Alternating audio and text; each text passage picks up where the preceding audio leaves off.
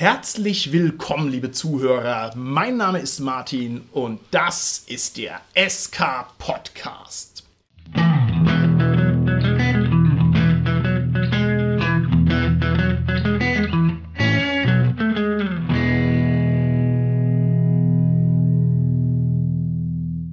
Bei mir heute im Studio sind meine lieben Gäste, die Tanja, der Carsten und der Holger. Hallo, hier ist die Tanja. Hallo, hier ist der Carsten. Ja, hallo, der Holger hier. Man kann über den SK-Podcast viel Schlechtes sagen. Eigentlich kann man jedes erdenkliche negative Attribut uns anhängen und es trifft immer zu. Aber eine Sache, die muss man uns zugute rechnen und zwar durch unsere langen Jahre des Podcastens und durch unsere vielen, vielen Folgen sind wir immerhin unermesslich reich geworden. Echt jetzt? Cool, oder? Ach, ihr wisst ja gar nicht. Echt? Oh. Sackerzement. Ja. Martin, wo sind die Schätze? Okay, ja, naja, vorsteuern. Ja. ja, also da müssen wir noch drüber sprechen. Und da haben wir gedacht, wenn wir eh schon hier über Heiltränke sprechen und über den Preis des Hobbys und über die teuren Sammlungen und so weiter, das zeigt schon, dass also hier diese Frage nach dem Vermögen uns unablässig umtreibt. Und deswegen treiben wir das heute noch einen Schritt weiter und sprechen über unermesslichen Reichtum.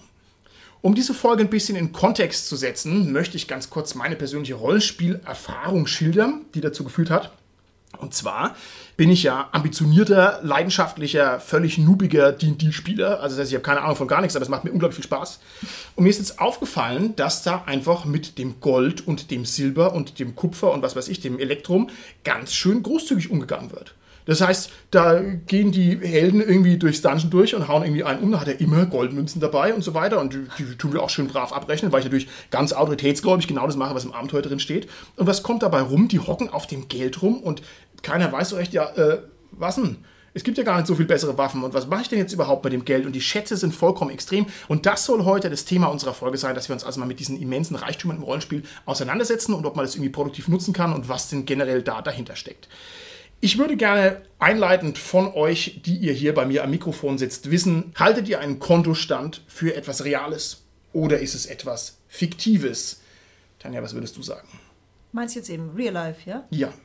Ah, Okay. Soll ich jetzt einen Vortrag halten über Geldschöpfung? Oh, gerne. ja. Oh nein, das wollt ihr nicht. Also, grob ausgedrückt, ich meine, ein Konto ist ja eigentlich nur rein virtuell. Also du würdest sagen, es ist nicht real, ein Kontostand. Nein. Magst du mir den Geld überweisen? Na, vergiss es. Ah, okay, Carsten, wie schaut's aus bei dir? Kontostand real oder nicht real? Ich würde sagen, das ist so ein Zwischending, weil zum einen würde ich mich dir anschließen, Tanja, zu sagen, klar, das ist erstmal was Imaginäres, was Virtuelles und das würden wir zum Beispiel dann merken, wenn es jetzt irgendwie wirklich so eine Bankenpleite oder so geben würde und wie es man ja auch kennt teilweise so aus der Historie, aus anderen Ländern, dass man zum Bankautomaten vielleicht auch geht oder zur Bank und man kriegt kein Geld mehr, weil einfach die Geldbestände leer sind, unabhängig von meinem eigentlichen Kontostand. Und das andere ist aber natürlich, wenn ich jetzt hergehe und aufgrund meines Kontos mir letztendlich Anschaffungen leiste, wenn ich Geld abhebe, wenn ich Geld ausgebe, dann sehe ich natürlich, dass das von meinem Konto kommt und ich sehe auch die Veränderung dessen abgebildet auf dem Kontostand. Das macht es dann ein Stück weit wieder real letztendlich. Also ich würde sagen, das ist ein Mischding. Holger, okay, Mischding. Die Larifari-Holger-Antwort ist jetzt schon weg, das heißt, du musst jetzt präzise antworten. Ich wollte auch präzise antworten. Das äh, zeigt etwas Reales an. Wobei die Tanja natürlich jetzt äh, schon in die Richtung gesagt hat, naja, es gibt ja keinen Goldstandard mehr und so weiter, Fiat Money, aber es führt viel zu weit. Also ich würde dabei bleiben, es zeigt etwas Reales an. Also ist es für sich genommen fiktiv? Also ich möchte die Frage mal auflösen. Ja, das ist auch der Grund, warum ich hier so ein erfolgreicher Wirtschafter bin, womit ihr euch immer schwer tut. Es ist natürlich knallhart real, der Kontostand ist das Einzige, worum es geht im Leben. Es sei denn, man sieht das Ganze konstruktivistisch und würde dann sagen, eigentlich ist alles fiktiv und überhaupt nichts ist real, dann wäre natürlich auch das hinfällig. Also ich kann es auch nicht wirklich beantworten, Carsten. Ich finde es ganz krass bei Leuten, die wirklich sehr, sehr viel Geld haben und sehr, sehr geizig sind.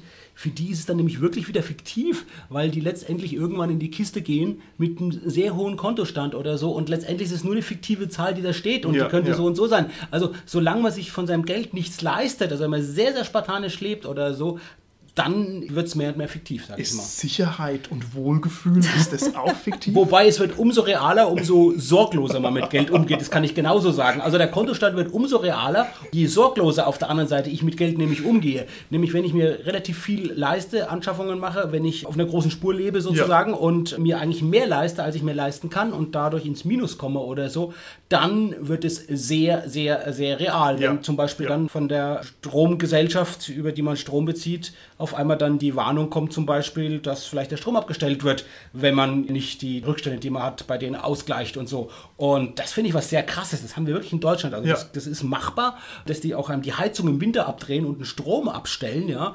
Das finde ich sehr krass, dass Okay, das, das okay. möglich ist auch, ne? Also wenn jemand da seine Rechnung nicht zahlt und so. Und das ist, finde ich, erschreckend real. Korrekt, korrekt. Nee, Finde ich sehr guten Einwand. Ich möchte das insofern aufnehmen, dass du natürlich vollkommen recht. Das ist auch das Argument gegen den Konstruktivismus. Ich kann natürlich immer sagen, ja, ja, haha, alles sind nur irgendwie Elektronen auf Sensoren und so weiter. Alles ist fiktiv, bis halt auf Schmerz. Ja, wir haben mal versucht, Schmerzen äh, wegzuphilosophieren. Das geht halt nicht. Und genauso kannst du halt auch einen negativen Kontostand nur sehr schlecht wegphilosophieren. Also du hast vollkommen recht. Und außerdem, lieber Martin, möchte ich sehen, wie du deinen Hunger wegdiskutierst, wenn ich hier mein echtes Brot vor deinen Augen Ja. esse, weil du einen wahnsinnigen Richtig. Kontostand hast, aber nicht das Brot, das ich in der Hand Ja, habe. da hast du vollkommen recht. Nächste Aufwärmfrage für diese Folge. Und jeder, der zu Hause am Empfangsgerät im SK-Podcast-Land sitzt, der kann jetzt hier mithören. Wenn ich jetzt hier mal das SK-Podcast-Checkbuch zücken würde und euch ein kleines Fragment unseres großen Wohlstandes in die Jackentasche stecken würde, zum Beispiel sagen wir 100.000 Euro jetzt hier auf den Tisch gelegt für euch, was würdet ihr denn jetzt damit machen? Mit den 100.000 Euro, die ihr völlig verpflichtungsfrei von mir geschenkt bekommt. Ich würde eine Sofortrente anlegen und mein Leben lang davon leben. Das ist sehr schlau. 250 Euro ist es, wenn man es bei 3% anlegt. Carsten? 100.000 Euro gibt es 250 Im Euro Monat, dann. im Monat. Genau. Nach Abzug aller Steuern. wichtig, wie man sieht, wie wichtig die Rente ist und wie teuer so eine Rente ist letztendlich. Wenn man Ja. denkt, für 250, es hängt, glaube ich, aber auch vom Alter natürlich ab. In deinem Alter, Marvin. Nee, Äh, Martin, in wenn deinem du, Alter. Nee, nee, nee, wenn du 100.000 Euro nimmst und legst sie an und kriegst 3% raus, ja, also richtig, wenn du, keine Ahnung, du ziehst ab Abgeltungssteuer, so. du ziehst ab die Inflation und am Ende bleiben 3% übrig, 100.000 Euro, ergibt im Monat 250 Euro Du meinst nicht in der Rentenkasse. Also wenn ich jetzt in der Rentenkasse einzahlen würde, wäre es natürlich wahrscheinlich sogar mehr, ne? Wenn ich in der Rentenkasse einzahlen würde, sozusagen für meine das weiß ich nicht. Ich bin so, es blutjung. Genau, ja, ja.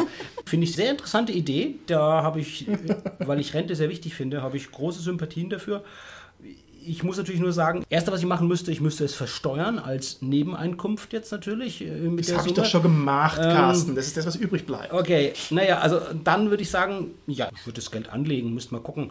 Also ich würde es auf, auf, aufs Konto tun, erstmal wird es anlegen. Ich muss sagen, tatsächlich ist es so, auch wenn ich jetzt natürlich nicht 100.000 Euro habe, würde es mein Leben, das ich momentan führe, nicht ändern. Das ist, also Okay. ich kann mir die Wünsche, die ich habe mit dem, was ich momentan an Einkommen habe, bin ich in einer sehr komfortablen Situation, kann ich mir soweit alle erfüllen. Du hast noch mit keinen dem. Geschmack entwickelt für die feineren Dinge des Lebens, Carsten. Genau, die Schlösser und Burgen zum Beispiel, für die würden die, also die, genau, für meine, zur Verwirklichung meiner Schlösser- und Burgenträume oder der Traum in einem Schloss oder einer Burg zu wohnen, würden die 100.000 Euro ja tatsächlich vielleicht so den kleinen Stein am, Ja. der an der Zugbrücke ist, die würden vielleicht gerade noch die Zugbrücke und den Torbogen darüber noch vielleicht finanzieren können.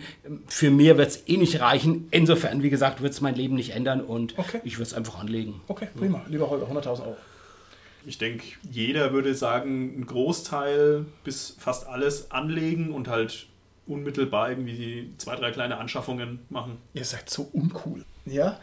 Das Geld in ein Bankkonto anlegen. Nein, natürlich, was man machen würde mit dem Geld, wäre, man würde sagen, okay, 100.000 Euro sind umgerechnet auf mein Jahresverdienst so und so viele Jahre, dann würde man einfach Urlaub machen. Indem man sagen würde, ich verzichte auf meine Erwerbsarbeit und mache einfach mal Pause, je nachdem, wie lang es reicht. Das würde ich, glaube ich, machen. Das würde mir Spaß machen. Ansonsten könnte man auch noch, das als kurzen Einwand, wir haben es gehört, die Luxus-Rollenspielsammlung abkaufen von dem Luxus-Rollenspielsammler. Das geht nämlich etwa in die ähnliche Preisregion. Tatsächlich finde ich das auch eine schöne Idee mit dem Urlaub machen. Ich habe das für mich mal gemacht, da habe mir die Frage gestellt gehabt, mal, was würde ich denn machen, wenn ich im Lotto gewinnen würde? Und dann denkt man natürlich nicht an 100.000, sondern eher an Millionenbeträge. Und die Frage habe ich mir wirklich so vor 20 Jahren mal gestellt und habe ich gesagt, naja, ich würde Abitur noch machen, ich würde studieren. Okay. Und dann habe ich mir so überlegt, Mensch, ich muss ja gar nicht im Lotto gewinnen, um mir das zu verwirklichen und habe es dann wirklich einfach Ja. für mich umgesetzt und so. Habe halt so ein bisschen auf berufliche Sicherheit verzichtet. Mein Lebensstandard musste ich nicht so viel runterfahren, aber ein bisschen natürlich schon. Und habe dann wirklich nochmal Abitur noch gemacht und habe studiert. Und da hat mich diese imaginäre Frage, was würdest du mit ein paar Millionen machen, Ja. letztendlich, die hat mir geholfen, zu dieser Lösung zu kommen. Ja. Was mir einfällt noch zu dem Lottogewinnern, ich kenne jetzt keine systematische Untersuchung, aber es gibt doch immer wieder erschreckende Berichte, dass viele Leute, die überraschend zu Reichtum kommen und dann mehrere Millionen haben, dass es denen Ja. nach ein paar Jahren schlechter geht als vorher, weil die das wirklich dann relativ übermäßig ausgeben, sich dann relativ schnell an so ein Leben gewöhnen Ja. und es aber nicht durchhalten. Ja, du hast vollkommen recht. Man muss ein bisschen aufpassen deswegen, weil das wird natürlich auch gerne skandalisiert. Ne? Richtig. Weil man möchte natürlich auch sehen, wie der Lottogewinner auf dem Hintern fällt. Das will man ja so haben eigentlich, ne? so als gerechte Strafe für den ungerecht erworbenen Reichtum, sage ich jetzt mal so emotional. Und man hört natürlich wenig von den Leuten, die das schlau anlegen und ein schönes Leben leben. Man hört immer nur von denen, die es halt versaufen, die ganze Kohle. Du hast vollkommen recht, da ist wirklich ein Bias da und äh, deshalb habe ich gesagt, besser wäre eine Studie, um zu gucken, man Ja. kennt nur so Anekdoten von Einzelnen und die sind sicherlich verzerrt. Ja. Aber trotzdem ist es, auch die verzerrten Beispiele sind erschreckend. Natürlich. Aber du hast recht, Martin. Voll. Ich nehme aber natürlich deinen Impuls sehr gerne auf und frage euch jetzt die nächste Aufwärmfrage. Jetzt sind wir mittlerweile schon richtig hier warm gejoggt im Podcast. Wärt ihr denn ganz persönlich gemacht für ein Leben im überbordenden Reichtum? Und wir möchten das jetzt gar nicht mit einer Zahl festnageln, sondern einfach nur, ihr hättet einfach hier unendlich viel Fuck you Money. Wäre das was für euch oder würde euch das vielleicht überfordern oder würde euch das vielleicht in Versuchung führen? Tanja, komm. Also, ich glaube, mein Lebensstandard würde sich gar nicht ändern, weil was will ich denn damit? Okay. Okay. Carsten? Also dieses Schloss oder die Burg ähm, wäre schon irgendwie was Schönes, aber ansonsten, ich glaube, das ist eher so ein Traum, das habe ich ja auch im Rollenspiel oder wenn ich ein Live-Rollenspiel mache, dann habe ich ein Schloss oder eine Burg für die paar Tage und das ist eigentlich eine sehr schöne Erfahrung. Ich glaube, wenn man das dann wirklich permanent sozusagen hat, ist ganz schön Stress auch, was damit alles verbunden ist, an Verpflichtungen auch sozusagen. Äh, Ich muss meine Yacht putzen. Ja, und auch zu gucken, wie, wie setze ich meinen Reichtum auch gerecht vielleicht ein, ein Stück weit, Okay, wie, okay, wie, wie wow. verwalte ich den, wie passe ich auf, dass der mir nichts wegkommt davon. Also pff, deshalb sage ich mal, wahrscheinlich nicht wirklich. Also so vielleicht in der Fantasie ist es eine schöne Idee, aber ich glaube, wenn man es dann durchzieht, ist es gar nicht mehr so schön. Mir fällt in dem Zusammenhang tatsächlich jetzt eine Studie ein. Ich kenne leider nicht die Originalautoren, aber ich habe die nur abstrakt zitiert gelesen. Und da ist interessant genannt worden, ab welcher Summe Jahresgehalt sozusagen in US-Dollar die Lebenszufriedenheit sich nicht mehr verändert. Also man würde ja so erstmal vielleicht so intuitiv so eine lineare Zusammenhang erwarten oder irgendwie so eine ansteigende, ne, so eine Kurve irgendwie. Je mehr Kohle, desto zufriedener bin ich im Ja, Leben. ja. Und ich fand es sehr überraschend, dass bereits bei 20.000 Dollar Jahresverdienst, gut, die ist ein paar Jahre alt, vielleicht können wir es auch ein bisschen höher nehmen jetzt, ne? äh, können wir sagen, vielleicht jetzt mittlerweile 30.000 Dollar oder so, die Lebenszufriedenheit nicht mehr steigt. Das fände ich sehr, sehr überraschend. Fand ich sogar eine niedrige Summe und fand ich sehr überraschend, aber irgendwo vielleicht doch einleuchtend zu sagen, irgendwann ist man nicht mehr zufriedener. Du hast wahrscheinlich recht, aber ich kenne diese Studie mit einer höheren Zahl, muss ich sagen. Also ich kenne es irgendwie so in der Größenordnung 80.000, aber das muss ich jetzt aus dem Hut ziehen. Das werden wir mal verlinken, Genau. wenn wir einen schönen Also, Wert haben. Aber was, wo ich dir zustimme, ist, das ist ein erstaunlich niedriger Wert, wo man sagt, hey, ich hätte jetzt erwartet irgendwie bei 500.000 oder sowas, aber das ist sehr, sehr viel niedriger. Holger, komm. Bro, wir beide mit unermesslichem Reichtum, wir würden es doch krachen lassen, dass die Wände wackeln hier von wegen da Geld anlegen und äh, die, die Yacht putzen, nix da. Oder was würdest du machen mit unermesslichem Reichtum? Also wenn es wirklich unermesslicher Reichtum wäre, dann würde man schon mal mit den Gedanken spielen, das einfach mal so richtig die, die Sau rauslassen sozusagen. Realistisch gesehen würde ich aber auch sagen, also ich meine, ich bin jetzt schon mehrere Jahre im guten Job und ich lebe immer noch wie ein Student im Endeffekt. Also von, nein, also es ist halt wirklich so. Ich habe immer noch eine günstige Wohnung und ich habe halt wenig Lebenshaltungskosten dadurch. Ne? Also auch durch irgendwie, ich leiste mir jetzt nicht so viel, also das heißt gutes Essen. Ich, ne? Also es alles noch auf so einem Level wie halt als Student mehr oder weniger. Und natürlich hat man Luxusausgaben, also ne, irgendwelche äh, hier Rollenspiele, Sammelbände und was weiß ich. Aber nein, also im Endeffekt, ich lebe halt immer noch asketisch. Und das ist das Löblichste, was man machen kann. Also jedenfalls aus meiner Perspektive. Man muss natürlich sagen, was jetzt hier unsere Zuhörer draußen im SK-Podcast-Land nicht wissen, der Holger hat unermesslich hohe Bartkosten. Ja, das ist natürlich ein Kostenfaktor, den man also da gerne mal unterschlägt. Ich glaube, wenn ich unermesslich viel Geld hätte, ich würde nicht denken, dass es mich plötzlich glücklich machen würde oder glücklicher, aber ich wäre halt auf sehr viel interessantere Art und Weise unglücklich. Ja? Auch sehr schön. Zum Beispiel? Keine Ahnung, ich würde halt äh, durch die Welt tingeln und machen, was ich will, den ganzen lieben langen Tag. Halt absolut frustriert, ja, aber es wäre halt einfach sehr viel mehr Bewegung drin und sehr viel mehr interessante Sachen. So, und jetzt geht's mit der Brechstange in Richtung Rollenspiel. Wir machen jetzt hier mal eine Frage, die so ein bisschen an der Grenze ist zwischen der Realität und dem Rollenspiel. Und zwar, stellt euch vor, ihr, wie ihr jetzt hier sein würdet, würdet versetzt werden in eine fantastische Welt und man würde sagen, hier drunten im gefährlichen Dungeon, da lauern große Schätze auf euch. Würdet ihr persönlich das Risiko eingehen, in ein gefährliches Dungeon hinabzusteigen, nur um dort Reichtümer rauszuholen? Oder würdet ihr sagen, ich bin doch nicht blöd? Tanja? Bitte Hintergrundinfos. Habe ich so ausreichend Geld, dass ich überlebe oder muss ich da rein, weil ich sonst verhungern würde? Das darfst du dir selber ausdenken. Okay, dann nehme ich natürlich die schöne Variante und sage, natürlich bin ich der Unversager, sage ich, ich bin doch nicht narrisch. Okay, alles klar, würde dich nicht reizen, ja? Carsten, würdest du das machen? Als guter Spieler würde ich natürlich diese Einladung zur Besichtigung des Dungeons von der Spielleitung sehr willig annehmen und würde natürlich mit meiner Figur mich dafür sehr begeistern und das tun.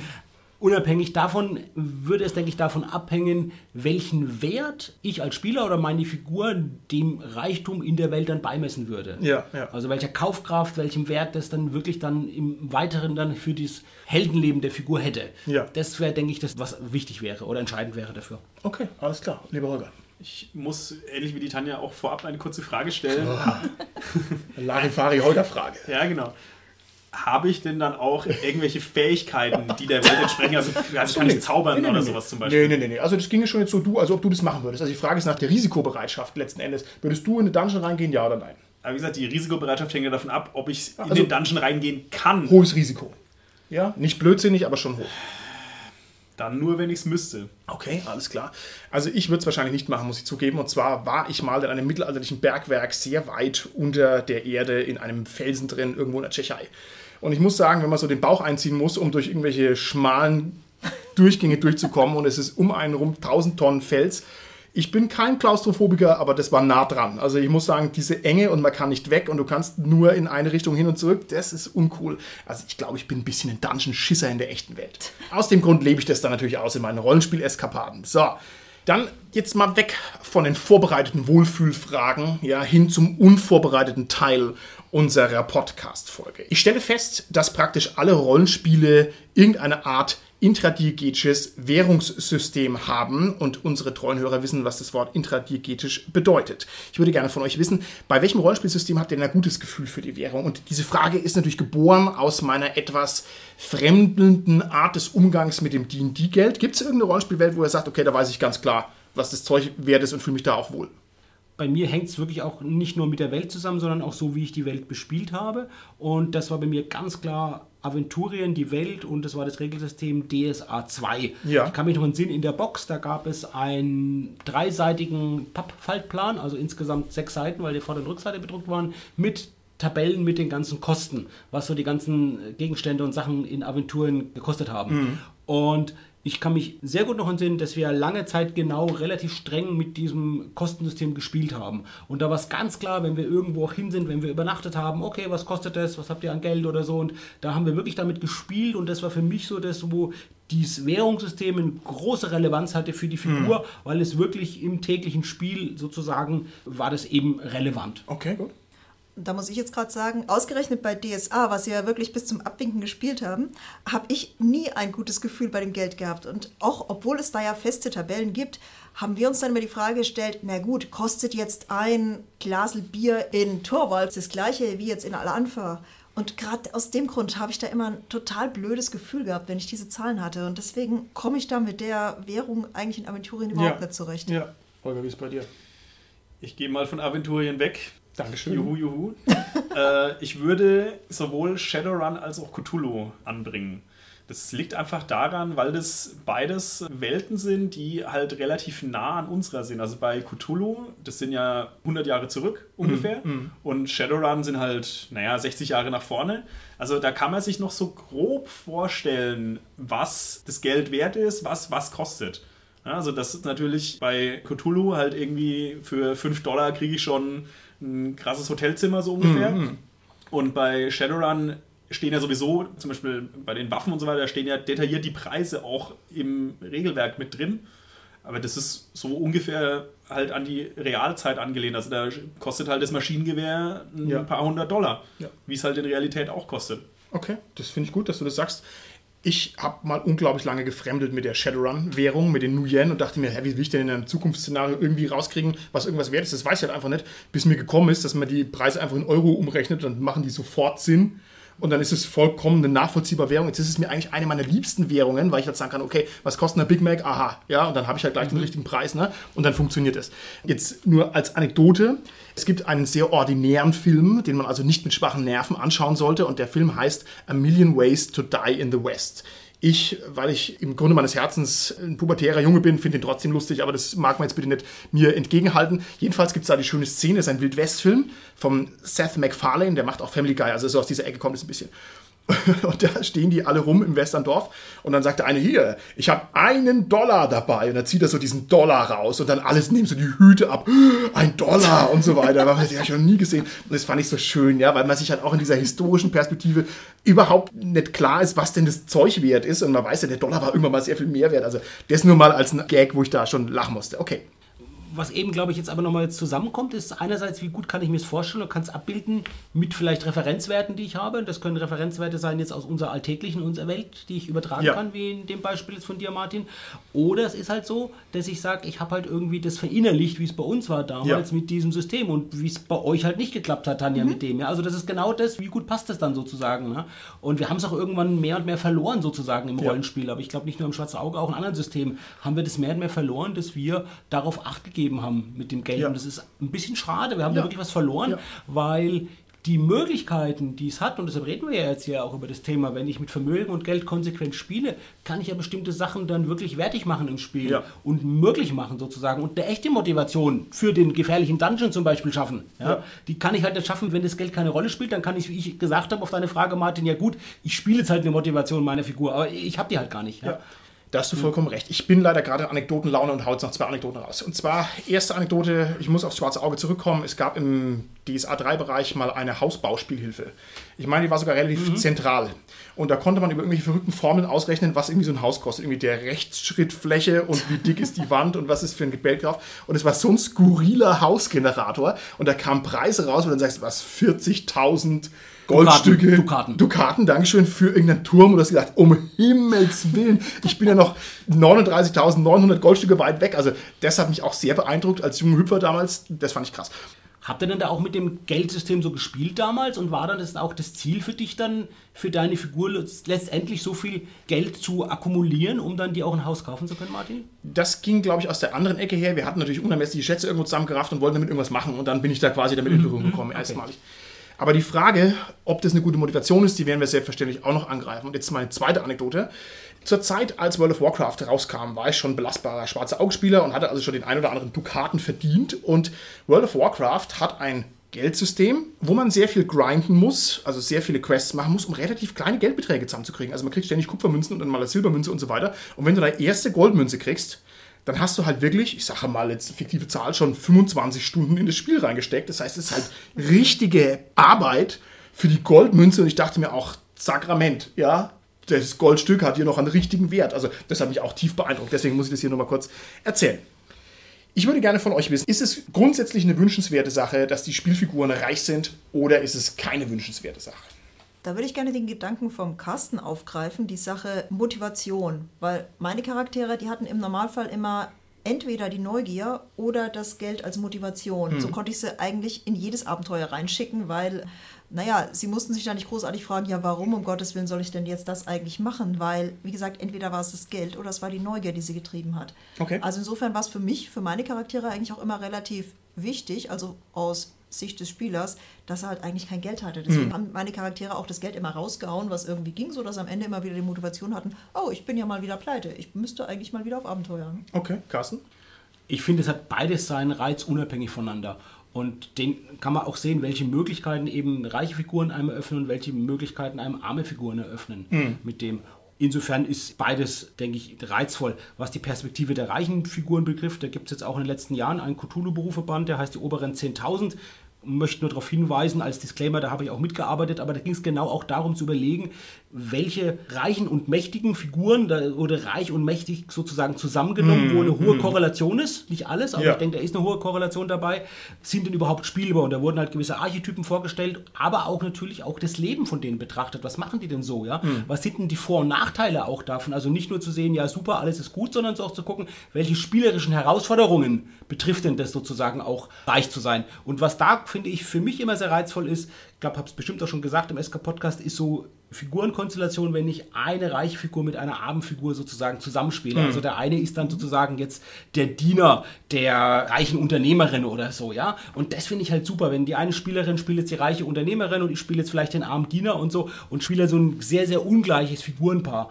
Und mit den richtigen Personen am Spieltisch zusammen finde ich das super reizvoll und super toll, sowas zu spielen. Okay. Das geht nicht, wenn jemand seine Macht zu sehr ausnutzt da irgendwie oder so, dann funktioniert es gar nicht oder so. Aber mit den richtigen Spielerinnen und Spielern zusammen finde ich das super reizvoll tatsächlich dann auch eine arme Figur zu spielen. Okay. Und die reiche Figur wird ja durch die gleichzeitige Anwesenheit der armen Figur kriegt die erst den Reichtum. Kriegt die erst die Bedeutung. Ja, und ja. Da wird, also die hat den Reichtum natürlich schon, aber genau was du gesagt hast, die kriegt den Reichtum letztendlich erfahrbar, real und ja. nicht nur imaginär wie diese Kontofrage im Spiel, erst dadurch im Spiel durch die Armen sozusagen oder durch die Möglichkeiten des Reichtums. Okay.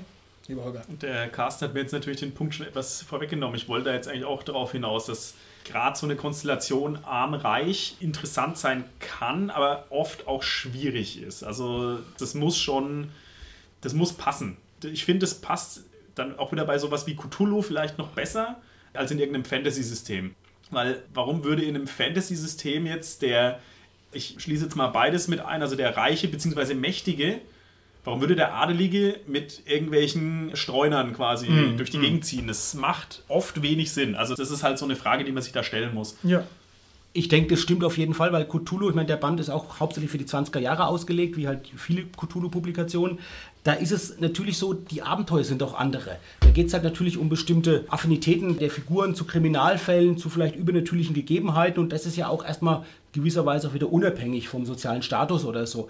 Und da kommen die gemeinsam ins Spiel, während wir, wenn wir so an generische Fantasy-Systeme denken, ist ja irgendwie alles um Helden geht oder Heldinnen geht, die irgendwie gemeinsam sind und da muss zumindest ja, eine gute Kampfkraft da sein oder irgendwas. Also wenn da jemand jetzt ein Nichtskönner wäre oder ja. so, da hätte die Person auch, wäre sowohl arm, als hätte auch nichts in dieser Gruppe verloren. So, ich glaube, da haben wir eher so eine gewisse Homogenität der Figuren, was den sozialen Status anbelangt im Fantasy-System. Ja. Nichtsdestotrotz könnte ich mir da auch interessante Gruppenkonzepte vorstellen, wo man es aufbricht, aber da müssten wir halt ein bisschen konstruieren. Ja.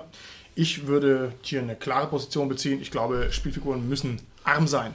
Und zwar aus dem einfachen Grund, weil Reichtum ist nur ein Synonym für transformierbare Energie. Ich kann ja, das ist ja gerade das Wunder des Geldes, Geld im Prinzip theoretisch in alles umtauschen, ne? wenn ich es nur listig genug anstelle. Und diese Allmacht, die mit dem Reichtum kommt, die ist in meinen Augen ein Hemmschuh für ganz, ganz viele Sachen.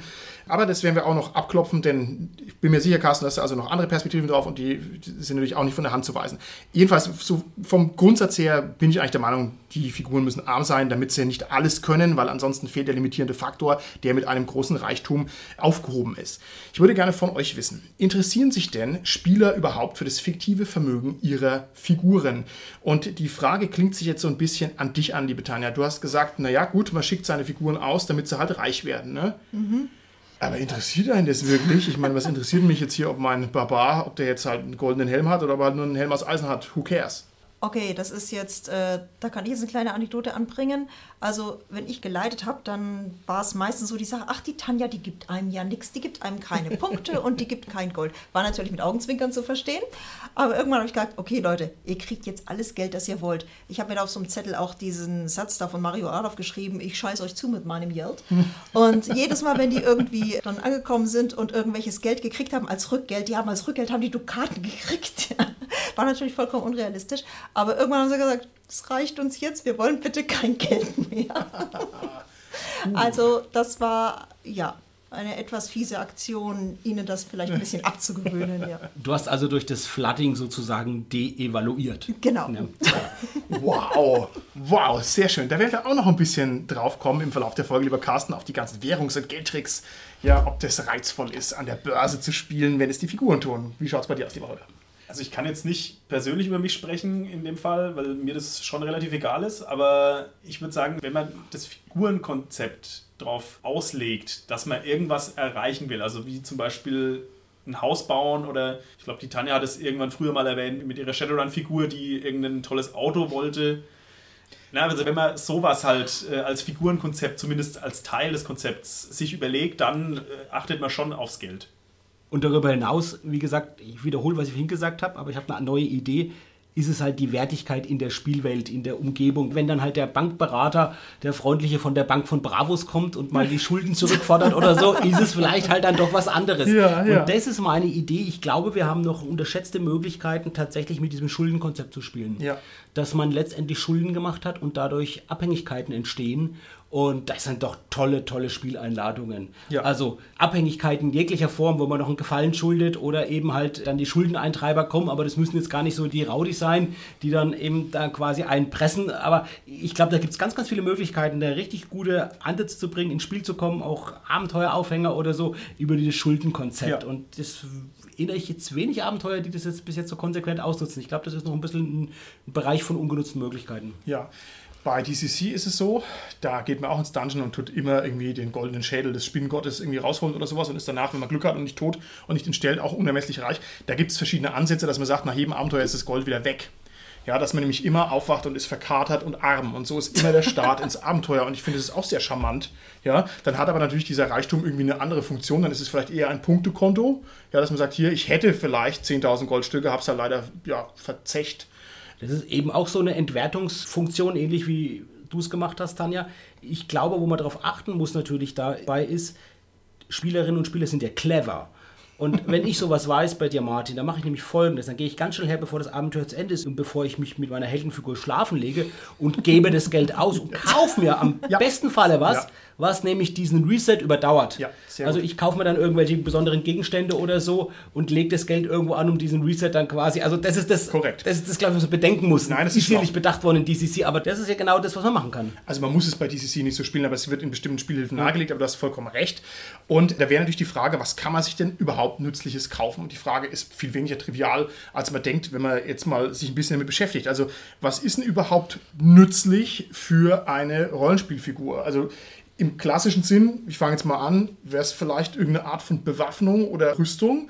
Das ist eigentlich eine naheliegende Sache, dass wenn ich halt Geld habe, kaufe ich mal ein besseres Schwert. Okay, das passt. Aber dann ist man ja irgendwann da auch am Ende. Ich kann ja nicht drei Schwerter gleichzeitig führen oder sowas. Was gibt es denn noch, was man sinnvollerweise kaufen kann? Also ich weiß wirklich beim Schwarzen Auge damals, DSA 2, das war erstmal Ausrüstung überhaupt. Also da konnten wir uns auch gar nicht gute Waffen kaufen, erstmal Ausrüstung. Sowas wie eine Fackel und ein Seil. Da ging schon los. Und dann eine Tragetasche oder so dafür einen Rucksack. Und dann vielleicht irgendwann mal auch bessere Waffen.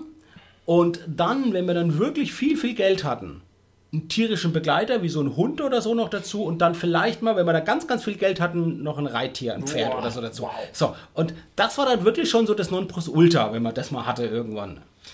Das ist cool, aber ich meine, wir hatten es zum Beispiel in Vampire. Da brauchst du ja eigentlich, sagen wir, gewisse Schutzmechanismen, weil du musst ja irgendwo mal untertauchen und so. Und das ist jetzt nicht so unbedingt gesichert. Und deswegen hatten da diverse Figuren so die Tendenz, so in Landgüter oder eben in entsprechende Dienerschaft, in entsprechende Gule und sowas zu investieren, um zu sagen, okay, und das ist unser Rückzugsort. Da ist unser Haven, da können wir dann auch hin. Du hast dein Geld in Gule investiert. Naja, die mussten ja auch was machen. Gut, okay. Sehr schlau. Also das läuft ja jetzt hier so ein bisschen anekdotenhaft ab, ähm, dann bringe ich auch was.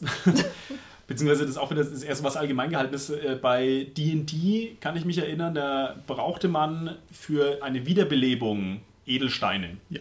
Und die sind verhältnismäßig teuer. Also das war sowas, wo man hinspart erstmal, dass man sagt, okay, ich habe jetzt hier den makellosen Diamanten, den ich im Falle eines Falles brauche, dass man einen wiederbeleben kann. Okay, nee, das ist richtig. Und da führst du mich direkt über zu meiner nächsten Frage, und zwar zu der Frage nach den Money Sinks, also sozusagen dem Geldabfluss in einem Spiel. Da würde ich gerne mal mit euch drüber sprechen. Es gibt eine Reihe von Money Sinks in Rollenspielen und manche sind sehr viel offensichtlicher, manche sind nicht so offensichtlich. Ich würde gerne wissen, was ihr davon haltet. Mir fällt zum Beispiel ein ganz berühmter ein, und zwar bei Midgard, wo man zum Leveln Geld braucht. Und das finde ich erstmal total ungewohnt. Also ich kenne es jetzt auch nicht von vielen Rollenspielen. Aber erstens ist es sehr leicht herzuleiten, quasi aus der Welt, wieso das Leben halt teuer ist. Ne? Und zum anderen ist es natürlich perfekt, weil es zieht den Leuten die Kohle raus und dann brauchen die Kohle. Also es hat einen richtigen, echten Nutzen, der über Ausrüstung und Reisebedarf hinausgeht. Na, der Grundgedanke bei Midgard ist ja eher so die Sache, du zahlst deinen Lehrmeister. Ne? Ja. Also wenn du das zum Hochleveln brauchst. Und da auch wieder eine Anekdote, ich habe es glaube ich auch schon ein paar Mal erzählt gehabt, war, wo eine befreundete Gruppe, die hatte halt dann das Problem, dass sie nicht ausreichend viele Punkte hatte zum Leveln, aber unglaublich viel Geld. Das heißt, die sind durch die ganzen Abenteuer, sind die marschiert mit einer riesigen Goldtruhe, nur um so die Punkte zusammenzusammeln, um hochleveln zu können. Sehr schön. Ich weiß nicht, ob das so schön war, aber ich meine, ihnen hat Spaß gemacht. Ne? Das Beispiel Tanja zeigt ja aber, dass da das Balancing einfach nicht gut genug funktioniert hat mit dieser Geldtruhe, weil das andere Problem wäre wünschenswerter. Ne? Genau, Sie ja. haben die Erfahrung gemacht und brauchen halt jetzt das Geld, um hochzuleveln. Ich kann sagen, damals, wo wir Schwarze Auge gespielt haben, hatten wir auch ein bisschen Midgard ja gespielt oder zumindest auf Midgard geschaut und das hat uns nicht gefallen bei Midgard, ganz klar. Jetzt aus der heutigen Perspektive finde ich es eine charmante, clevere Lösung, wie du gesagt hast, Martin. Ich glaube, Tanja, dass das mit diesen Lehrmeistern vielleicht sogar nur so eine Begründung ist und dass das wirklich der Grund ist und der ist dann, wenn es so ist, wirklich genial, um so einen konstanten Abfluss des Geldes zu haben und um dem damit eben eine Bedeutung zu verleihen. Wirklich eine permanente, richtig coole Bedeutung, weil die Werte verändern sich ja, die werden ja besser, die gehen ja hoch von der Figur. Also das ist eigentlich, finde ich, bei Midgard mit einer der besten Ideen, was man machen kann, um Geld im Spiel konstant eine Bedeutung zu verleihen. Okay, ich möchte hier einen Advocatus Diaboli geben. Man könnte dich auch sagen, warum brauche ich noch ein zweites Punktesystem für den Aufstieg, wenn ich eh schon die Abenteuerpunkte habe? Ist es dann nicht einfach das Identische unterm Strich? Und da könnte ich jetzt sagen, da brauche ich ja noch fünf andere Punktesysteme, ja? Muss ich noch irgendwie Zeiteinheiten ansparen oder muss ich irgendwie noch, keine Ahnung, Trainingseinheiten ansparen für den Stufenaufstieg, aber irgendwann wird es auch mal ein bisschen albern. Würde dich das nicht stören, dass das letztlich nur eine Kopie ist von den Abenteuerpunkten, die du ja ohnehin schon sammeln musst? Also das war, halt, was uns damals gestört hat, diese doppelte Buchführung sozusagen, Ja. das mitzumachen und das dadurch zu erschweren. Aber es ist halt so eine Unverknüpfung. Also du brauchst Ja. halt beides. Also es reicht halt eben nicht nur die Abenteuerpunkte. Und es kann halt auch dir passieren, dass du halt Abenteuerpunkte hast, wie ich gesagt habe, aber du hast halt noch nicht genügend Gold gesammelt. Und dadurch macht es, das finde ich schon reizvoll. Ich habe jetzt auch nicht, muss ich sagen, die Spielerfahrung mit Ja. dem, aber aus der jetzigen Perspektive mit meinem doch schon geäußerten Bedauern, dass ich erlebe, dass Geld nicht mehr so die Relevanz hat im Rollenspiel, wie es früher in den Anfangszeiten bei mir war, ist so ein System wie bei Midgard, finde ich doch sehr reizvoll. Zumindest vom Hören jetzt ja. Vielleicht nervt es einem dann auch, wenn man spielt. Okay. Was man noch so als ja, Geldabfluss irgendwie definieren kann, sind ja oft irgendwelche hochwertigen Gebrauchsgegenstände, also die man wirklich immer braucht. Das hat man ja in der Heiltrank-Folge schon, also dass der Heiltrank irgendwie so einen, den Big Mac ersetzt sozusagen als, als äh, Währungsindex. Oder keine Ahnung, also ich kann mir auch das so in Richtung D&D wie gesagt, die Edelsteine haben wir schon erwähnt, oder ich kann mir da auch vorstellen, halt irgendwelche hochleveligen Zauber auf einer Spruchrolle, dass du das halt auch als Nicht-Zauberer sozusagen irgendwie verwenden kannst. Das ist dann halt irgendwann sehr, sehr teuer. Also wenn du halt irgendwie Level 9 Zauber oder so, ist es halt extrem teuer. Einfach. Okay. Ich bin da nicht dafür gemacht für sowas. Ich könnte niemals eine Einmal-Schriftrolle kaufen, weil ich die dann niemals einsetzen würde, weil ich mir denke, okay, ich muss sie sparen. es gibt noch einen besseren Weg, sie einzusetzen. Also ich bin auch der, der bei Diablo die Schriftrollen einfach nicht verwendet und der die Diamanten einfach nicht slottet und so weiter, weil ich denke, äh, die sind doch irgendwann noch mal mehr wert und damit geht es völlig an mir vorbei. Ja, und fieserweise kann das dann natürlich passieren, dass das dann mal weg ist, wie bei Alone in the Dark, wo ich meine Gatling Gun habe. Ich habe sie nie benutzt, meine Gatling Gun. Ich brauche sie garantiert irgendwie zu einem Boss-Mode am Ende und irgendwann springt man aus einem Fenster und das Ding fällt runter und man ist es los. Ich so, nein, Na, hätte ich das sie ist doch eingesetzt. Okay. Die Sache mit den Währungen haben wir natürlich jetzt ganz schön trivialisiert. Das heißt, wir sprechen über Silbermünzen und Goldmünzen, vielleicht sogar noch über irgendwelche Credits oder Nuyen, aber eigentlich ist es mit dem Geld ja viel, viel, viel, viel, viel, viel komplizierter. Und ich will jetzt hier keine DSA-Folge draus machen, aber ich erinnere mich an eine Münz- und Geldspielhilfe. War die vielleicht vom Anton Wester, einem der größten Künstler im DSA-Bereich, die es überhaupt je gab? Also Carsten, vielleicht korrigierst du mich, aber es gab Spielhilfen und die haben dann gesagt, naja, also so sind die Währungssysteme und es gibt irgendwie die achteckigen, viereckig gelochten Münzen im Horasreich, die alten Reichstaler, es gibt die Zechinen im Kalifat, es gibt den bornischen Batzen, das ist ein Wort, das mir aus meiner Frühzeit des Rollenspiels noch im Kopf ist. Es gibt Hacksilber in Torwall, das heißt, die Silbermünzen werden da klein gehackt, um kleinere Währungen zu erzeugen und so kompliziert ist Okay. es. Und jetzt meine Frage an euch, was haltet ihr davon? Ist das cool oder ist das ein bisschen arg? Meine, das ist eine andere Funktion von Geld, weil das ist letztendlich Lokalkolorit. Dass du damit spielst, äh, zu zeigen, wie heißt denn das und diesen bornischen Batzen oder so dann mit ins Spiel bringst. Und das bringt auch ein neues Spielprinzip mit rein, nämlich mit dem Tauschhandel. Zu gucken, wie kannst du den umtauschen? Was, ist, was bringt dir denn der Dukat, wenn du dann vielleicht im Bornland bist oder so? Weiß ich jetzt nicht, aber Ja. wäre interessant, damit zu spielen, im Spiel dann zu sagen, dass die sagen, die nehme ich erstmal gar nicht an oder ich gebe dir jetzt die und die Quote und man kriegt halt ganz schlechte Quoten, weil man braucht halt als andere Geld, um was zu machen da. Also das finde ich interessant. Ich es echt interessant. Ich finde, das ist so borderline bescheuert. Aber ich verstehe schon, dass es, also ich verstehe schon den Reiz, ne? aber es ist halt schon auch echt so ein Spiel im Spiel, wo man sagen muss, da muss man schon auch Lust drauf haben.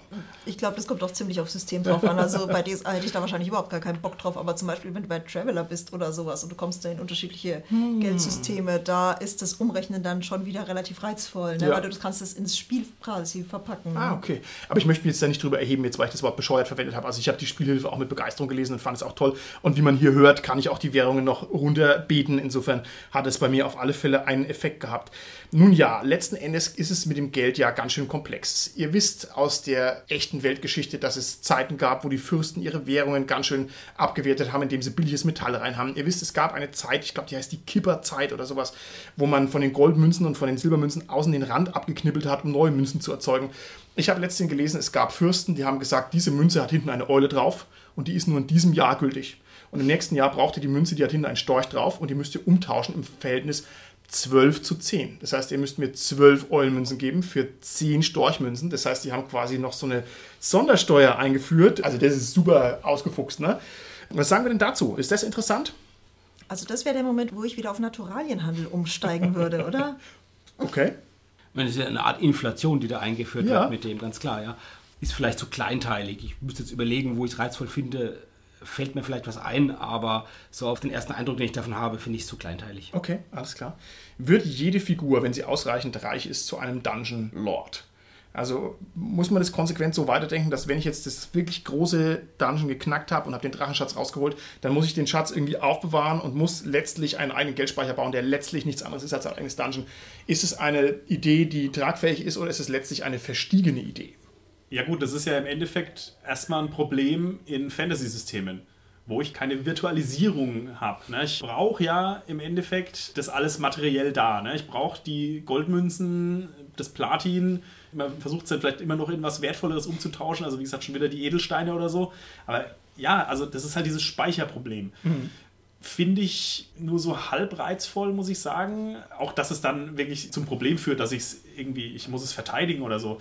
Also ich finde auch die Probleme von vorher, ne, mit diesem, ja, die unterschiedlichen Geldsysteme oder dieses Umrechnen oder so, das finde ich alles viel zu kleinteilig und das brauche ich nicht im Spiel. Also ich bin wirklich zufrieden mit, ich habe meinen Credit Stick und es ist ja bei Shadowrun auch so, ich habe ja keinen exakten Kontostand, sondern ich habe ja nur so ein Level an, an Reichtum sozusagen. Also ich, da gibt es irgendwie fünf Stufen, glaube ich, oder so. Ähnlich wie bei Cthulhu, da gibt es auch ein paar Stufen und da ist dann immer beschrieben, so ist dann der Lebensstandard und dafür muss man kein Geld ausgeben für ein gewisses Level und für alles drüber braucht man dann schon irgendwie einen festen Kontostand. Aber es läuft alles ein bisschen so nebenbei und also ich brauche diese ganze Simulation nicht. Okay, gut. Und das ist ja nicht nur ein Speicherproblem, es ist ja auch tatsächlich ein Transportproblem. Ich meine, bei Shadowrun tatsächlich mit dem Kredstick, den wirst du gerade noch irgendwo transportieren können. Aber wenn du jetzt halt so unglaubliche Reichtümer aus dem Dungeon rausholst, ja, versuch die mal in die nächste Stadt zu bringen. Ich meine, hallo, da stehen die Ganoven natürlich außen rum, die genau wissen, dass da ein Schatz drin ist und Ja. wenn da Leute rauskommen. Und selbst wenn du es umtauscht in Diamanten oder was auch immer, ja, auch die werden geklaut. Das fand ich recht interessant, wenn man dann mit Wechselsystemen arbeitet. Also tatsächlich die, warte mal, in Aventuren gibt es, glaube ich, die Nordlandbank oder sowas in der Ja, Richtung. ja. Äh, Da kannst du halt mit sowas dann Ja. arbeiten und hast dann dein Geld wenigstens sicher. Aber dein Charakter muss ja überhaupt mal diese Systematik verstehen. Ich hatte zum Beispiel auch mal so einen dummen Charakter gespielt, der das überhaupt nicht geschnallt hat. Der wäre überhaupt nicht auf die Idee gekommen, jetzt einen Wechsel zu nehmen, was seine Kollegen gemacht hatten. Ja, und daraufhin wurde er natürlich beklaut und daraufhin war natürlich sein Geld wieder Ja. weg. Zugegeben, das war ein bisschen provoziert, aber ja, so lief das halt. Ne? Ein Wechsel ist halt auch was, was auch schnell geklaut wird. Wo halt schnell mal irgendwie, keine Ahnung, ins Wasser fällt und so. Also, ja, ist vielleicht auch nicht die endgültige Lösung. Okay, also ihr sagt mir jetzt hier, das ist kein reizvolles Spiel. Ich hatte oft den Eindruck, frühe D&D-Versionen würden ein bisschen darauf hinlaufen, auf diesen höheren Level. Also ich verwalte meine eigene Burg, aber ich kann es jetzt nur aus dem Hörensagen berichten. Wenn ein D&Dealer zuhört, kann er mich gerne korrigieren. Ich finde, das ist der eine Reiz, zu sagen, dass ich das dann sinnvoll ausgebe und dann die eigene Burg habe. Die muss aber dann wieder im Spiel irgendwie auch erfahrbar sein. Ich muss die auch nutzen im Spiel. Ja? Also unsere Magier hatten damals auch eine Burg in der G7-Kampagne und die ist dann irgendwann platt gemacht worden von so einem kleinen Borberat her. Also äh, die hatte dann schon auch eine gewisse Relevanz. Ja? Die anderen hatten eine Wirtschaft und auch da ist dann ein Dämonenloch entstanden in dieser Wirtschaft mit einem Gang, den sie dann irgendwie folgen konnten und so runter. Also das hat durchaus dann auch im Spiel eine gewisse Relevanz gehabt, auch wenn es vielleicht ein bisschen überraschend war für die Helden und Heldinnen, wie es dann weiterging. Das andere wäre, ich habe nochmal diese Idee mit dieser riesen Schatzkiste, also das heißt die Idee, ich habe das Bild von dieser riesen Schatzkiste, wo die Helden gerade, die wirklich echt sind, da hinter sich herziehen. Und ich finde, das ist schon eine reizvolle Spieleinleitung. Wie geht es dann weiter? Der Transport, den habt ihr gerade schon erwähnt, ist der schon problematisch. Aber wie geht es dann wirklich weiter? Das hattest du ja gesagt, Martin. Baue ich dann wirklich ein Dungeon jetzt zur Sicherheit und so? Und daraus auch vielleicht irgendwie ein Abenteuer zu machen. Also glaube ich vielleicht auch ein bisschen was, möglicherweise noch etwas Unterschätztes genauso wie das mit Schulden zu spielen, vielleicht Mhm. mit diesem übermäßigen Reichtum zu spielen, zu gucken, welche Bedeutung hat das. Wir hatten das bei Cthulhu in diesem äh, eben oberen 10.000 Band. Da ging es halt natürlich darum, auch was machen die Reichen in den 20ern. Da waren halt so Sachen, die tun halt das in Aktien investieren, die tun halt, was ich, neue Unternehmen kaufen, die gehen halt her und machen vielleicht auch illegale Geschäfte und so und ja, oder äh, kaufen sich Kunst oder tun sich als Mäzen betätigen oder so und, und da quasi so Sachen überlegt, ne, die in den 20ern sind. Aber ich glaube auch gerade so für Fantasy gibt es schöne Sachen, die man machen kann und wirklich welche unerwartet negativen Auswirkungen auch der Reichtum hat. Ja, das ist sehr interessant. Man muss natürlich dazu sagen, dass es die Art des Spiels schon massiv ändert. Ne? Also wenn du eigentlich Goblins verdreschen willst und plötzlich musst du Buchhaltung machen ja, und Währungsgerechne, das ist halt schon ein ganz, ganz anderes Spiel. Und ich finde, der Bruch ist hier schon sehr hart. Aus diesem Grund würde ich gerne mal in den Bereich der Konkretionen übergehen und mal ein paar Ansätze ventilieren, ob es nicht noch sinnvolle Sachen gibt, was man mit seinem Geld alles machen kann, nachdem ich ein gutes Schwert habe und ein gutes Pferd und einen guten Herd. Ha, ha, ha, ha. Ich habe gereimt. So, und zwar würde ich gerne von euch was wissen. Und zwar, was sagt ihr denn zu der Idee, dass man sich die Connections mit Geld kaufen muss?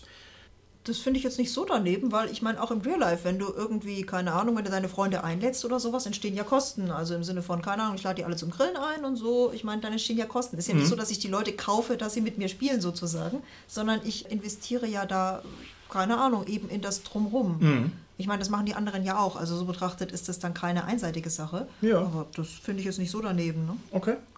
Also Beziehungsgeflechte finde ich immer sehr interessant und reizvoll. Und mir kommt jetzt gerade da die Idee der gekauften Freunde. Also sozusagen die Freunde zu haben und dann irgendwann natürlich vielleicht doch kein Geld mehr zu haben und dann auf einmal eine wirklich eklatante Änderung des Beziehungsgeflechts und der einzelnen Freundschaften zu erleben. Würdet ihr mich hier verlassen am Mikrofon, wenn ich nicht so schwer reich wäre? Nee, oder? Martin, wir reden noch über die Kosten für das SK-Podcast, was wir noch kriegen, ja?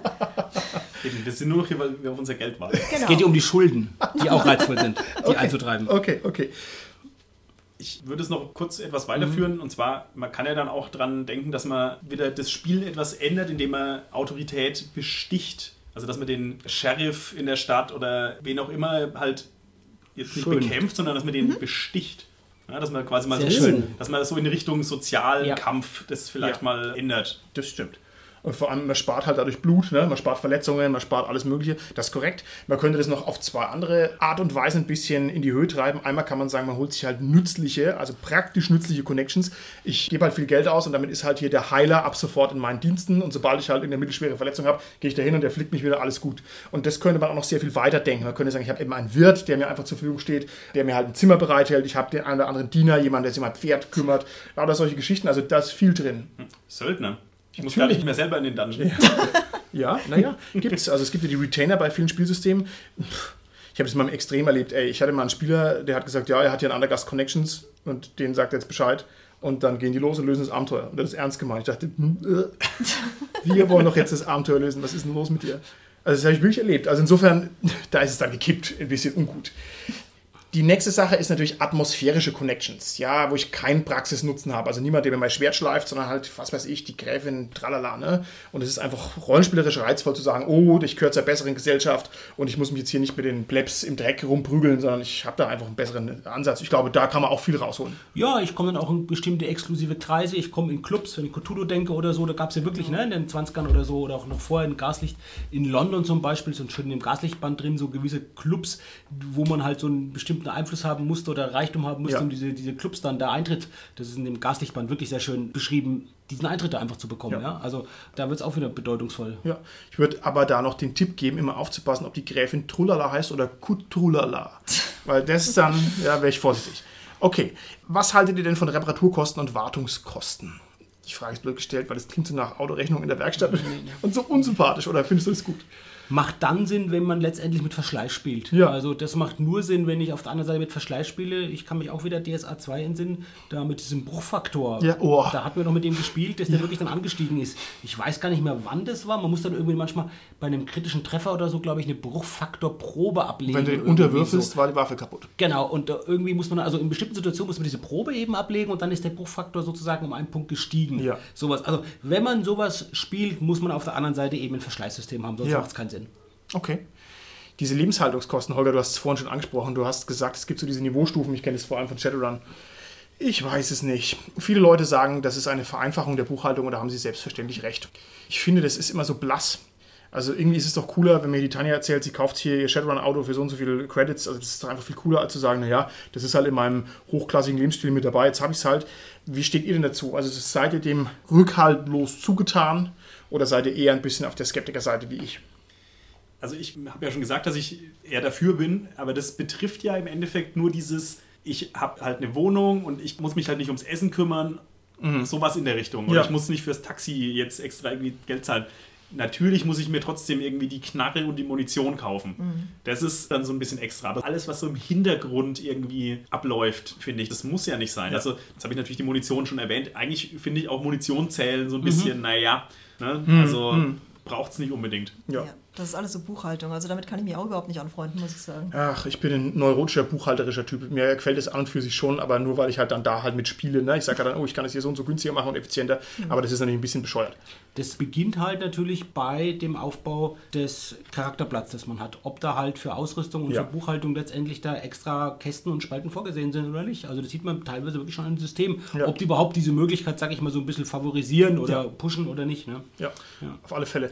Vielleicht ist ein Problem bei den großen Reichtümern auch einfach die schlechte Griffigkeit der großen Zahlen. Ja, dann steht halt da, keine Ahnung, 1200 Goldstücke und dann denken wir sich, okay, pff, ist halt nur eine Zahl auf dem Blatt. Ne? Wäre es vielleicht besser, wenn ich die Reichtümer einfach nicht in einem Geldwertsystem rausgebe, sondern immer in konkreten Sachen. Also nicht 1200 Goldstücke, sondern A, der Heilige Gral, B, die Heilige Lanze Kaiser Ottos, was weiß ich, ne? ich denke mir jetzt irgendwas aus. Also ich habe quasi meine Vermögenswerte konkret runtergebrochen in Sachdinge. Ist das vielleicht eine Art, wie es ein bisschen cooler ist? Weil wenn ich halt jetzt einen prunkvollen Goldpokal habe, da kann ich ja letztlich nichts damit machen, außer daraus trinken. Also der bringt mich jetzt nicht ernsthaft weiter, aber der Pokal, den könnte man sich wenigstens vorstellen, wie man den transportiert oder wo der steht oder so. Also der ist mehr so wie eine Trophäe. Ist das eine gute Idee oder ist das auch schon wieder nur Ausfluss meiner neurotisch präzisierenden Geisteshaltung? Naja, der Geldwert soll ja eigentlich eine Vergleichbarkeit schaffen. Die natürlich dann durch die eventuell hohen Zahlen wieder ein bisschen ad absurdum geführt wird, aber Ja. man braucht schon wieder irgendwas zum Vergleichen. Wir hatten es ja schon öfters mal, Big Mac Index, Heiltrank Index, also sowas, sowas in der Richtung. Ja, ich ich brauche irgendwas Griffiges, wo ich es vergleichen kann. Ja. Und ja gut, also die Herausgabe von irgendwelchen Artefakten, Ich gebe dir mal noch ein griffiges Beispiel, um es Ja. vielleicht noch mal ein bisschen auf die Spitze zu treiben. Du bist jetzt ein Shadowrunner und du kriegst deinen Lohn und du kriegst eben keine 5000 Credits, sondern du bekommst eine Lederjacke, die von einem berühmten City Brawler unterschrieben ist. Und wir sagen, das ist 5000 Credits wert. Ist sowas cooler oder nicht so cool? Ja, das ist dann cool, wenn mein Shadowrunner halt Fan von dem ist. Dann Okay. ist das halt cool. Okay. Genau, wenn sozusagen der innere Wert das ist, was er bringt. Weil dann mag Okay. das Ding 5000 Realiter wert sein, aber für mich ist das halt 500.000 wert. Okay, gut. Und ich finde, es muss wieder irgendwie eine Relevanz haben und dann finde ich schön, wenn die Spielleitung folgendes macht. Jetzt hat deine Figur Holger diesen schönen Leder caped und wenn ich dann quasi im Spiel dann herkomme und spiele dann einen NSC, der dich dann sieht, dann, wow, das ist doch der Kittel von dem sowieso. Boah, ey, bist du das vielleicht selbst? Oder also, äh, Ja, wenn, ja. wenn ich so, so eine Begegnung einfach einfließen lassen würde, die hat ja jetzt keine sonstige Relevanz darüber hinaus, aber es verleiht ihm doch eine gewisse Bedeutung. Ja. Das finde ich das Mindeste zu machen. Okay. Und darüber hinaus wäre vielleicht dann wirklich, dass man vielleicht auch dann mit dieser Jacke vielleicht wiederum ein paar andere Fans gewinnen kann, die man dann wieder nutzt für Spiele oder so. Das wäre dann wirklich eine direkte praktische Relevanz. Jetzt stell dir vor, du willst eigentlich 5000 Credits haben und jetzt sagt dir der Mr. Johnson, nö, kriegst du die Lederjacke da, die hat der Spieler unterschrieben. Das ist ein Wort. Ich kenne den gar nicht, ich finde City Brawl blöd. Da hast du dann voll die Anhaltspunkte für folgende Abenteuer. Ich finde das total super. Wie gesagt, dann hat der Spielleiter halt nicht auf dich reagiert, sondern hat halt einfach irgendwas gemacht. Ja, die Welt akkurat simuliert, ja, weil so ist es halt einfach. So, und jetzt, Carsten, möchte ich nochmal ausdrücklich auf deinen Punkt eingehen, den du schon vor längerer Zeit artikuliert hast. Und zwar hast du gesagt, die Schulden, das findest du interessant. Wenn man also mit drückenden Schulden startet, nicht mit 0 Euro, sondern mit minus, was weiß ich, 400.000 Euro. So. Ist das vielleicht der Schlüssel zum Glück, was die Reichtümer angeht? Dass man also nicht einfach die Kohle rausgibt, sondern dass man zunächst mal sehr präzise einen hohen Bedarf deklariert. Das Königreich ist verschuldet, weil es den Sarazenen Tribut zahlt. Der König braucht eine Tonne Silber. So, ist sowas vielleicht ein Ansatz oder nicht?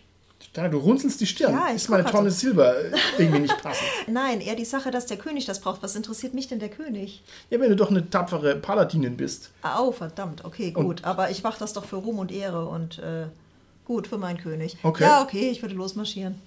Ja, meine Familie könnte ja Schulden haben zum Beispiel. Das wäre vielleicht mal eine interessante Möglichkeit, so ins Abenteuer zu starten. Was ich gemeint habe mit den Schulden, ist natürlich nur die in der Relevanz zu verleihen, indem, wenn sie halt dann anfallen. Und natürlich, klar, Martin auch Situationen schaffen, wo halt auch Schulden anfallen mhm. können. Aber vielleicht gar nicht unbedingt vom Stadt her weg, aber du hast recht, man könnte es auch vom Stadt weg machen. Man müsste es, glaube ich, dann gut begründen mhm. erstmal. Ja? Und auch Möglichkeiten schaffen, eben die abzubauen. Aber das wäre genau das Ziel davon und das wäre sicherlich irgendwo schon reizvoll. Ja, unsere Stadt soll schöner werden. Ja, und bei 500 Goldstücken gibt es noch einen Kindergarten und bei 1000 gibt es eine neue Schule und so weiter und dann hat man auch was, wo man was dafür bekommt. Nein, das wäre natürlich auch nur ein Money Sink auf eine andere Art und Weise. Okay. Als Schmankerl zum Ausgang aus dieser Folge haben wir noch die berühmt-berüchtigte SK Podcast Teasen Time und mein Cast, auch du, lieber Holger, ist angehalten, mir eine möglichst klare Antwort zu geben und möglichst prägnant auf eine Reihe von Thesen, die ich jetzt hier einfach rausfeuern werde. Beginnen möchte ich mit folgender These. Ingame-Inflation ist ein echtes Problem für Spielwelten. Damit meine ich den Fall, dass ab einem gewissen Punkt jeder Abenteurer in irgendeiner D&D-Welt halt mit 10.000 Goldstücken rumrennt. Sodass es halt völlig absurd wird, diese Reichtümer.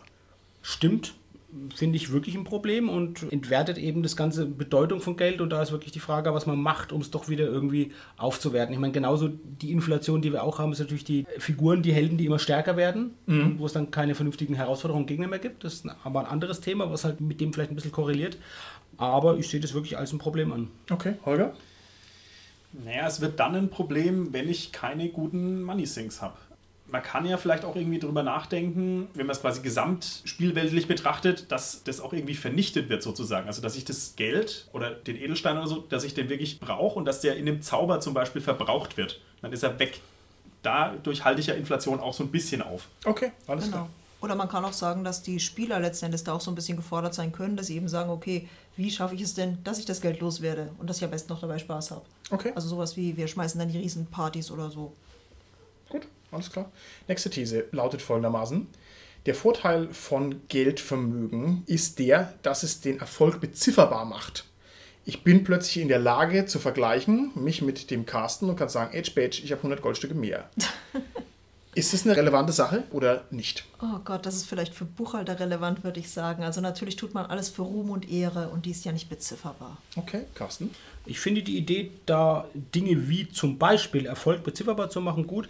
Das ist ja genauso auch das Beispiel, was wir hin hatten mit dem Dungeon, der gefährlich ist und wo du rein musst. Dann wäre es ja auch so, dass, oder jemand heuert einen quasi an mhm. und dann geht es darum, was kriegen wir da als Lohn, als Söldner dafür. Und das macht halt schon irgendwie den, vielleicht den Schwierigkeitsgrad und die Gefährlichkeit bezifferbar, wenn das eben dann in einer gewissen Relation zu einem Geld steht, das man dafür bekommt. Okay.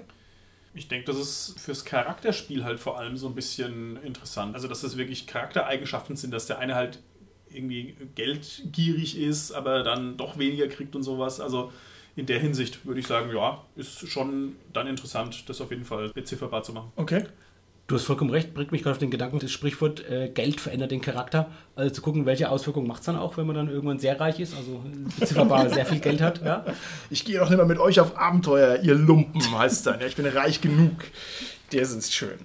Lieber Carsten, damit bringst du mich zur letzten These. Sie lautet, Geld verdirbt den Charakter.